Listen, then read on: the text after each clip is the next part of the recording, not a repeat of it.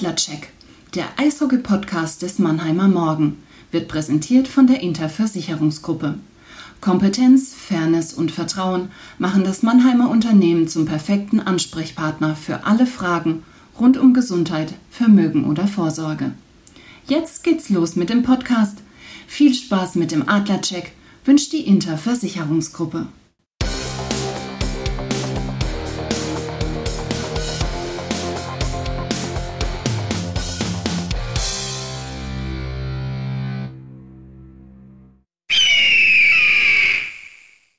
Servus, liebe Adlerfans. Herzlich willkommen zum Adlercheck, dem Eishockey-Podcast des Mannheimer Morgen.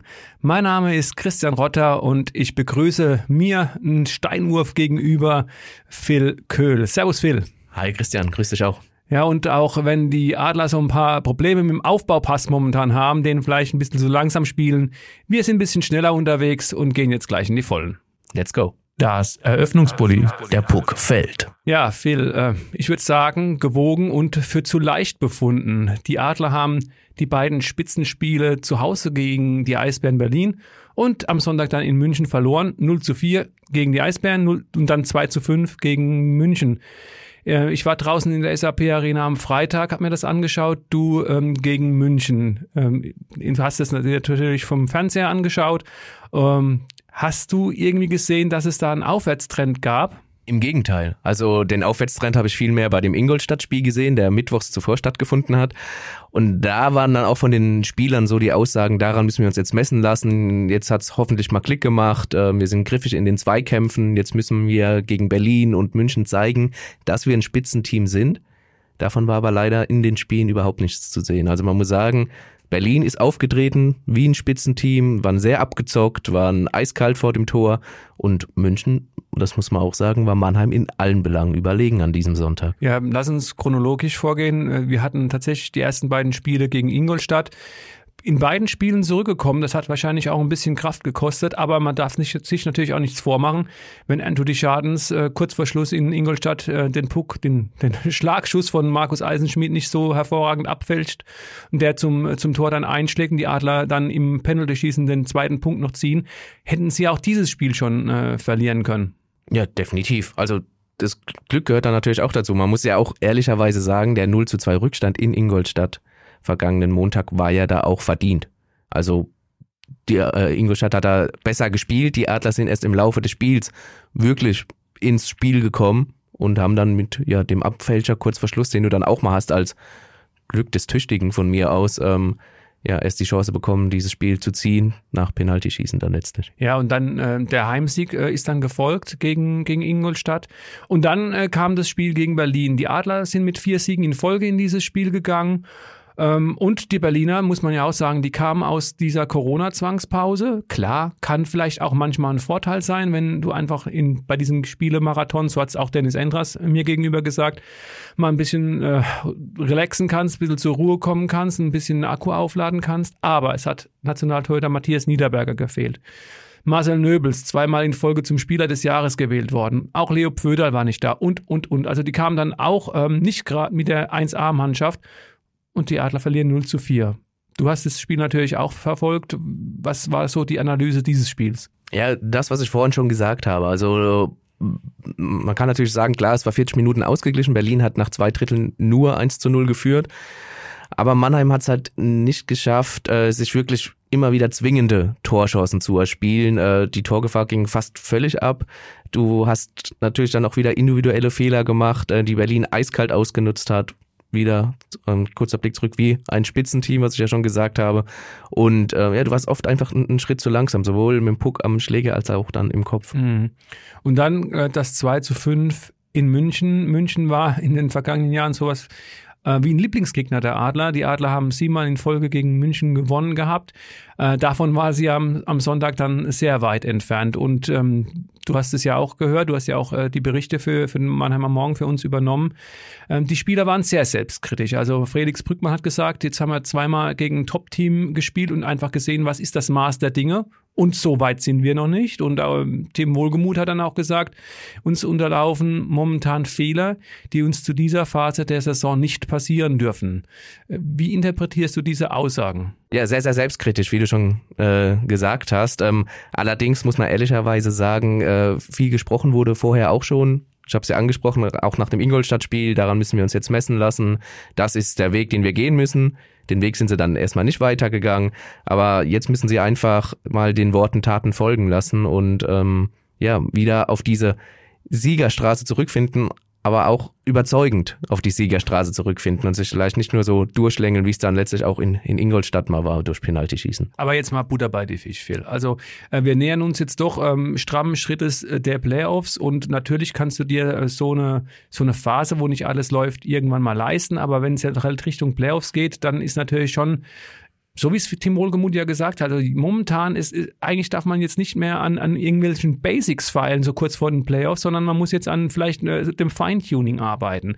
Ähm, Offensiv kre kreieren sie zu wenig Chancen und defensiv völlig konteranfällig, können sie einfach nicht abstellen. Was ist denn so momentan die größte Baustelle? Ja, ich würde sagen, diese beiden, diese beiden Sachen tatsächlich. Also sich ähm, ja Probleme haben beim Herausspielen von offensiven Chancen. Das war schon in, in der vergangenen Saison so. Da haben sie dann mit Borna Rendulic äh, nachgelegt, da haben sie mit Nigel Dawes nachgelegt, zwei Spieler, um mal die beiden rauszunehmen, die absolute Torgefahr ausstrahlen, es aber momentan nicht so auf den Punkt bringen warum auch immer, Rendulic ist vielleicht auch so eine Sache, ähnlich wie äh, David Wolf, der sehr lange verletzt war, die kommen halt auch aus einer Verletzung. Viele Leistungsträger kommen momentan aus einer Verletzung raus, wo sie mehrere Wochen oder Monate ausgefallen sind und man sagt im Sport ja Pi mal Daumen, du brauchst so lange, ähm, wie du ausgefallen bist, wieder, um dein äh, bestes Level zu erreichen oder erreichen zu können.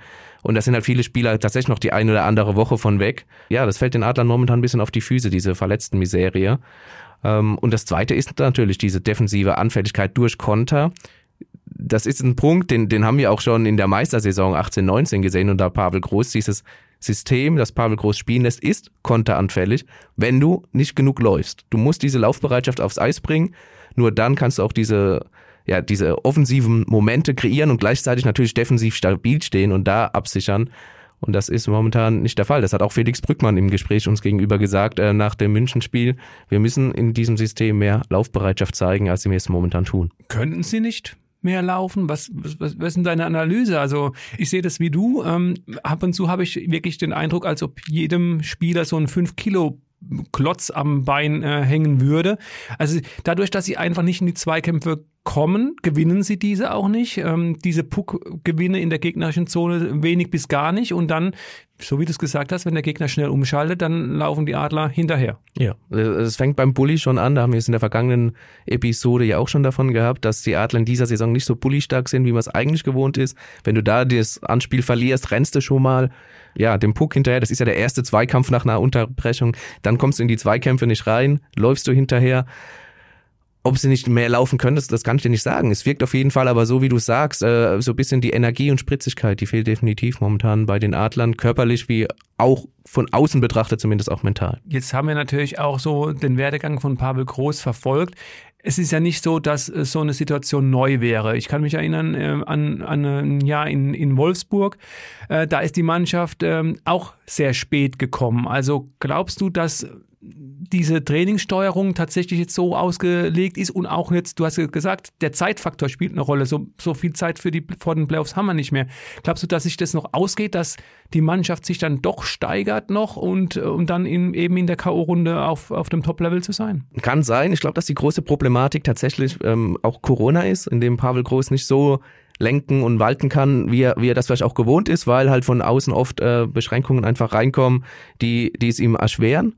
Äh, und natürlich die ganzen Verletzungsproblematik. Ich glaube, das ist, was Trainingssteuerung angeht, auch nochmal schwierig. Ähm, ja, natürlich ist es möglich. Und du sprichst Wolfsburg an. Damals sind sie vom letzten Platz über die Pre-Playoffs bis ins Halbfinale gekommen. 2013 muss das gewesen sein, äh, während dem Lockout, ja, wenn mich nicht alles täuscht. Also Pavel Groß hat gezeigt, dass er es kann. Ob er es auch in Mannheim kann, muss er jetzt beweisen. Und dann noch ähm, die Sache klar, ähm, was wir auch noch mal kurz ansprechen wollen in den vergangenen Wochen. Wir hatten es ja vor zwei Wochen schon mal angedeutet. Da gab es dieses Angebot des tschechischen Verbandes an Pavel eine Co-Trainerrolle bei der Nationalmannschaft zu übernehmen. Er hat jetzt abgesagt, weil er gesagt, er fühlt sich dem Verein, also den Adler noch zu sehr verbunden. Äh, glaubst du, das hat auch vielleicht so ein bisschen so eine Auswirkung gehabt, dass die Konzentration von Mannschaft, Trainern vielleicht mal kurzzeitig zum, zumindest nicht gerade da war? Na, wenn du jetzt die Spieler fragen würdest, würden sie natürlich Nein sagen. Also Profis, sie schauen auf sich, sie schauen von Spiel zu Spiel, sie konzentrieren sich auf ihr Spiel.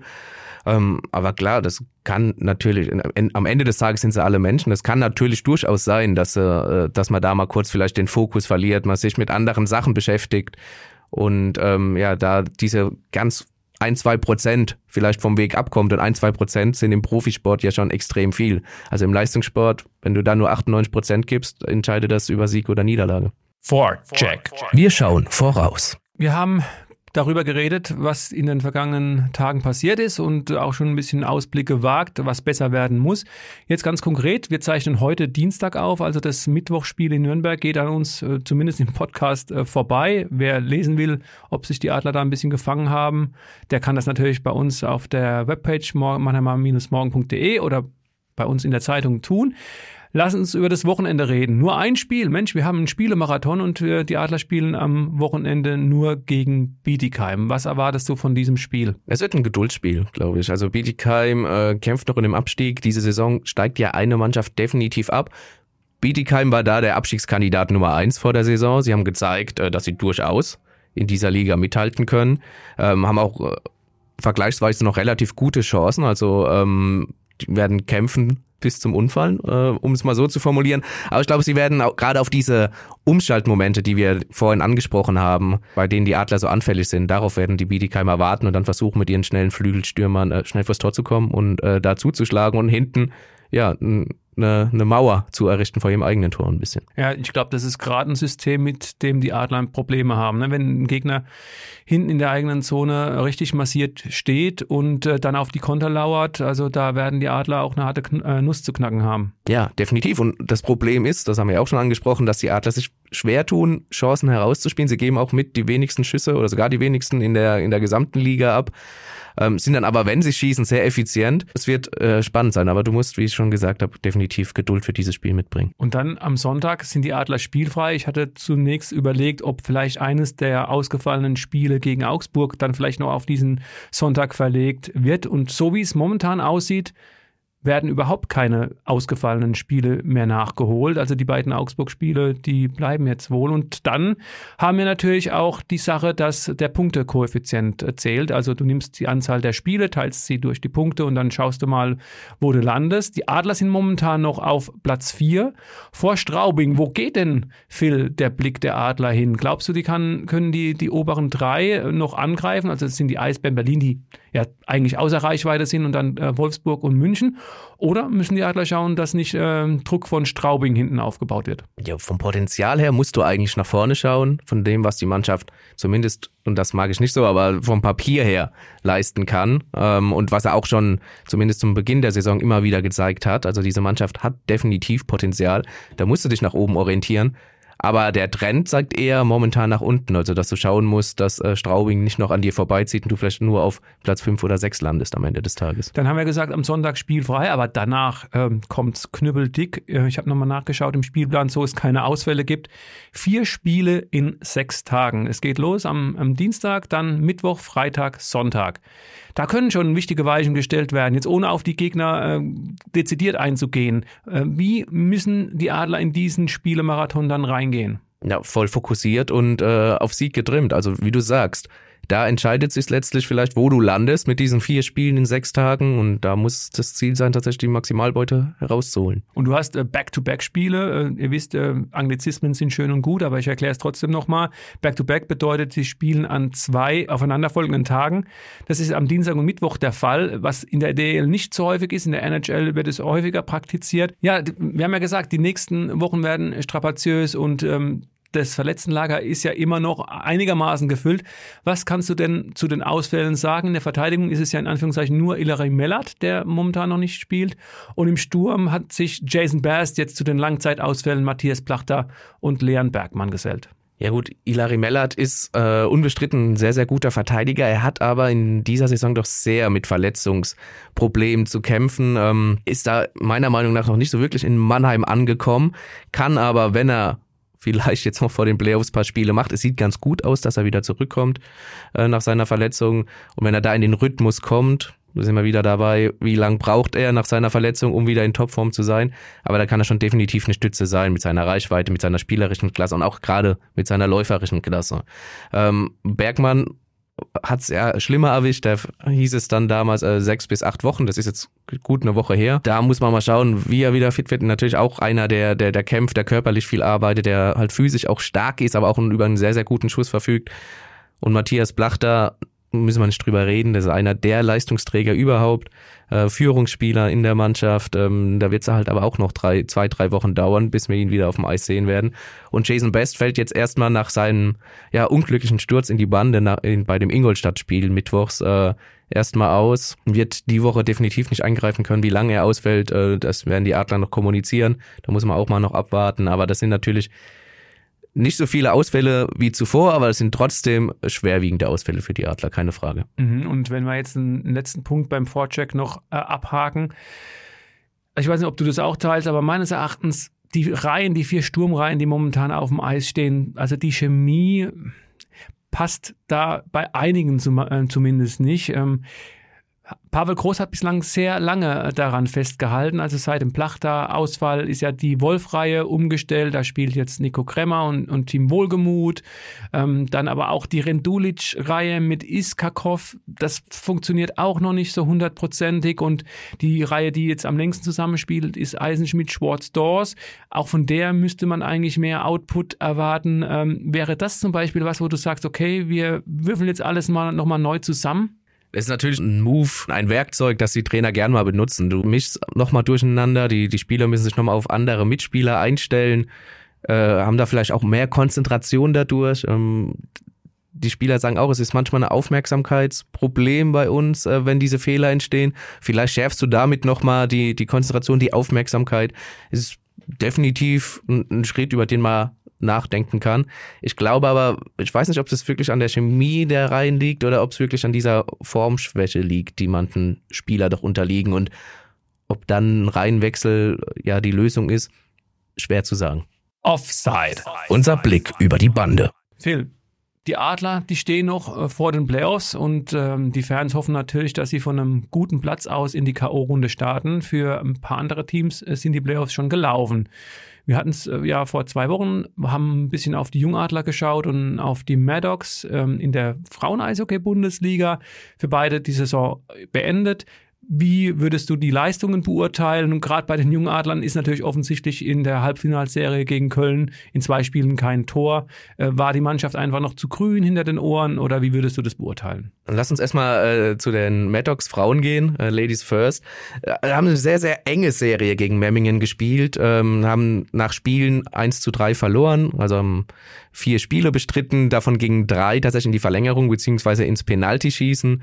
Ähm, nur eins zu Hause haben sie auch da 0 zu 1 ähm, ganz knapp verloren, hätte auch anders ausgehen können. Also die Mad Dogs Frauen haben dafür, dass sie ihre allererste Saison überhaupt Playoffs gespielt haben, äh, doch gezeigt, ähm, ja, was sie können und haben meiner Meinung nach eine sehr, sehr starke Saison gespielt. Also das hätte in dem einen oder anderen Spiel auch anders ausgehen können und dann würden jetzt äh, die Mad Dogs Frauen im Finale stehen statt Memmingen. Und man muss ja auch sagen, also so im, selbst im Finale wären sie ja wohl nicht chancenlos gewesen, wenn man so diese Überkreuzvergleiche zieht. Memming hat zumindest ein Spiel gegen Ingolstadt in der Finalserie jetzt schon gezogen. Genau, und auch äh, die Maddox haben gegen Ingolstadt in der Hauptrunde gewonnen. Jetzt wissen wir natürlich beide, Hauptrunde Playoffs sind nochmal zwei Paar Schuhe, aber das zeigt dennoch das Potenzial, dass man, wie du es richtig sagst, in der Finalserie durchaus was drin gewesen wäre für die Frauen der Maddox zu den Jungadlern. Ja, du hast ja gesagt, gegen die Kölner Junghaie zweimal 0 zu 3 verloren. Ähm, die Junghaie haben den Jungadlern, und da muss man auch ehrlich sein, äh, in den vergangenen ein, zwei Jahren äh, ein bisschen zu den Rang abgelaufen, sind da vielleicht eine Schlittschuhlänge voraus, ähm, zumindest was es exakt in der U20 angeht. Kann auch daran liegen, ähm, das Team der Jungadler immer ein bisschen jünger ist als das der Junghaie. Also die Junghaie setzen da schon mehr als auf ältere Jahrgänge. Die jungen Adler haben doch oft eine bessere, stärkere U18-Mannschaft in der U20-Liga und hatten jetzt tatsächlich noch das Pech dazu in dieser ganz kurzen Playoff-Serie. Es werden ja nur Best of Three, also du brauchst nur zwei Siege in dieser Serie bei den Junioren gespielt, dass sie äh, viele Verletzungsausfälle hatten. Also in Köln sind sie tatsächlich nur mit 16 Feldspieler angetreten. Ähm, da sind zahlreiche Leistungsträger ähm, ausgefallen, auch unter anderem ein Luigi Calce oder auch ein, ein Philipp Hecht. Und dann siehst du den, den kürzeren gegen eine Kölner Mannschaft, weil das soll die Leistung von Köln überhaupt nicht schmälern, die momentan in dieser U20 DNL einfach das Maß der Dinge ist, die Messlatte ist und die treffen jetzt im Finale auf Berlin. Dennoch müssen, müssen sich die Mannheimer Fans jetzt keine Sorgen machen. Die Jungadler sind immer noch ein starker Nachwuchs mit sehr guten Spielern und da werden wir in der Zukunft auch den ein oder anderen wieder sehen, der dann auch in der ersten Mannschaft spielen wird. Ja, ich kann mich dran erinnern, dass Helmut der Raaf und, und Frank Fischöder, die Vorgänger von Sven Valent, die haben ja auch immer gesagt, uns kommt es gar nicht so sehr auf die Ergebnisse an, sondern auf den Prozess, auf die Entwicklung der Mannschaft. Und so wie du sagst, wenn du als junge Mannschaft immer dich gegen ältere Jahrgänge misst, äh, dann bringt es dich in deiner individuellen Entwicklung natürlich auch weiter. Du siehst es ja auch immer im Sprung, der ja von den Junioren dann in die DL immer so groß ist. Also viele, viele DL-Manager sagen, ja, wir bräuchten eigentlich noch irgendwie sowas zwischendrin, weil natürlich die Top, die Top-Nachwuchsleute sind dann vielleicht schon ready für die DL, so wie es ein Team Stütze zum Beispiel war. Aber du hast ja nicht, kannst ja nicht immer sagen, äh, du hast nur Team Stützle, sondern du musst ja auch für die ähm, Sorge tragen, die dann vielleicht nicht ganz so gut sind und die meisten gehen ja dann in die Oberliga oder in die DL2 und äh, die sind natürlich dann gewohnt, gegen Ältere zu spielen, vielleicht dann auch schon gegen, gegen Männer dann irgendwann und äh, das körperlich ist natürlich sehr wichtig. Dementsprechend stimme ich dir dazu, also äh, große Sorgen muss man sich nicht machen. Ich bin, bin mal gespannt, wie äh, die nächste Saison dann aussehen wird. Definitiv. Overtime. Wir gehen in die Verlängerung. Phil, wir sind schon wieder in der Verlängerung dieser Folge angelangt und äh, wir hatten die Playoffs gerade zum Thema und lass uns noch ein bisschen bei, in den Playoffs bleiben.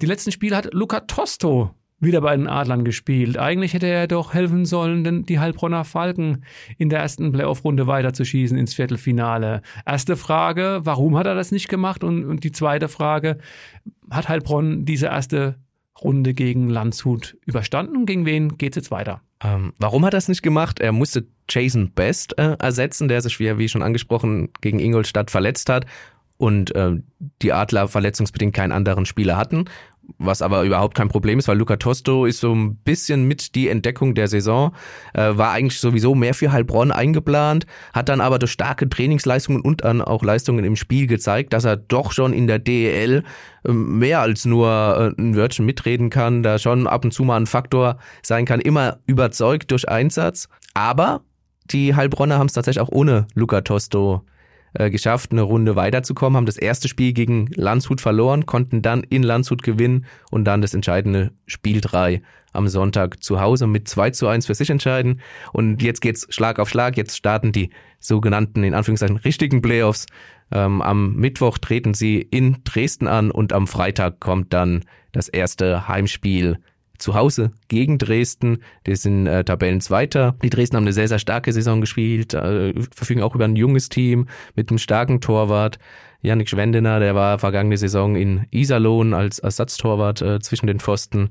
Und ja, es wird eine sehr interessante äh, Serie. Mal schauen, was die erfahrene Heilbronner Mannschaft mit vielen jungen Spielern von Mannheim da äh, zu leisten imstande ist.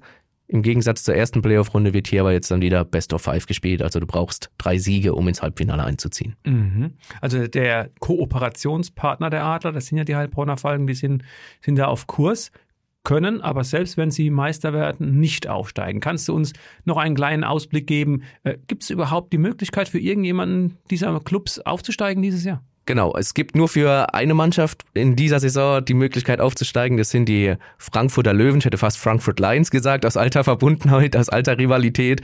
Ähm, ja, der alte Rivale vom Main, von den Adlern. Ähm, in der DL2 ist es so, du musst natürlich eine Bürgschaft hinterlegen. Äh, Geld spielt da eine große Rolle. Du musst einen Betrag X hinterlegen, um zeigen zu können, wenn wir aufsteigen, können wir auch mithalten finanziell, können uns die DEL überhaupt leisten. Ähm, das hat in dieser Saison oder vor dieser Saison nur die Frankfurt Lions fristgerecht eingereicht. Ähm, es gibt eigentlich noch so zwei, drei andere Teams, Dresden, auf die Heilbronn trifft, wäre so ein Kandidat. Äh, die haben schlicht und ergreifend muss man jetzt sagen, die, die Frist verpennt ein bisschen. Kassel, Huskies, ähm, auch langjähriger äh, Bundesliga- und DEL-Verein, ähm, haben es auch mit der Frist nicht so genau genommen. Deswegen nur für Frankfurt die Chance aufzusteigen. Sprich, wird jemand anders als Frankfurt Meister, gibt es auch keinen Aufsteiger in die DEL in dieser Saison. Aber stand jetzt einen Absteiger, dann würde die DEL zurückkehren äh, zu dem Modus mit 14 Clubs. Allerdings, da werden ja auch gerade im Hintergrund noch Gespräche geführt und auch gerade die, die Clubs, die momentan unten stehen, die ähm, wittern ja da jetzt verstärkt eine Wettbewerbsverzerrung. In einem Corona-Jahr kann man geteilter Meinung sein. Stand jetzt, hast du völlig, völlig recht, soll es einen Absteiger aus der DL geben, aber ich kann mir gut vorstellen, dass da das letzte Wort noch nicht gesprochen ist. Ja, sie sind ja schon runtergegangen. Ursprünglich hieß es, es steigen zwei ab, wenn eine Mannschaft von der DEL aufsteigt. Jetzt haben sie sich auf einen Absteiger geeinigt und wie du sagst, ähm, das letzte Wort ist auch noch nicht gesprochen. Es kann auch durchaus sein, dass vielleicht in diesem Jahr überhaupt keine Mannschaft absteigt. Solle, liebe Adlerfans, wir wären am Ende dieser Folge angelangt. Vielen Dank für eure Aufmerksamkeit. Schön, dass ihr wieder reingeschaltet habt. Wir würden uns natürlich wie immer freuen, wenn ihr auf den gängigen Plattformen ein Like da lässt, lasst oder uns abonniert. Am einfachsten geht das unter mannheimer-morgen.de slash podcast. Ihr könnt uns natürlich auch ein Feedback hinterlassen. Das ist äh, wunderbar. Hatten jetzt übrigens auch schon eine Zuschrift, die uns äh, beglückwünscht haben zur Verpflichtung von Phil Köhl hier in der Sportredaktion des Mannheimer Morgen. Darüber haben wir uns sehr gefreut. Ja, und ansonsten kann ich nur verweisen, in dieser Woche waren wir dran vom Adlercheck. In der nächsten Woche sind die Jungs vom Buwe-Gebabbel wieder dran. Äh, irgendwie in dieser dritten Fußballliga jagt ja ein Topspiel das nächste. Am Sonntag geht's gegen 1860 München im heimischen Karl-Benz-Stadion und Anfang nächster Woche werden Thorsten Hof und Alex Müller natürlich dann äh, sich darüber unterhalten, ob der Waldhof tatsächlich äh, die, die letzten Aufstiegschancen noch gewahrt hat. Und ich glaube, bei einer Niederlage gegen 1860 ist es dann endgültig vorbei, weil doch die Top-Teams wie, wie Kaiserslautern äh, punkten jetzt beständig, auch Braunschweig und äh, Saarbrücken sind ein bisschen davon gezogen. Auch von hinten kommt wieder Osnabrück ran. Also da gibt's einiges zu bequatschen. Das machen die Kollegen des Buwe-Gebabbel. Ich bedanke mich erstmal bei dir, Phil, für, dafür, dass du den Weg ins vierte OG mit mir gemeistert hast aus unserer Redaktion. Danke, Phil. Laufbereitschaft ist alles. Sehr, sehr gern, Christian. Danke dir. Dann bist du ja auch ein gutes Vorbild für die Spieler der Adler mit deiner Laufbereitschaft. Vielen Dank für eure Aufmerksamkeit. Bleibt gesund und haltet euch munter.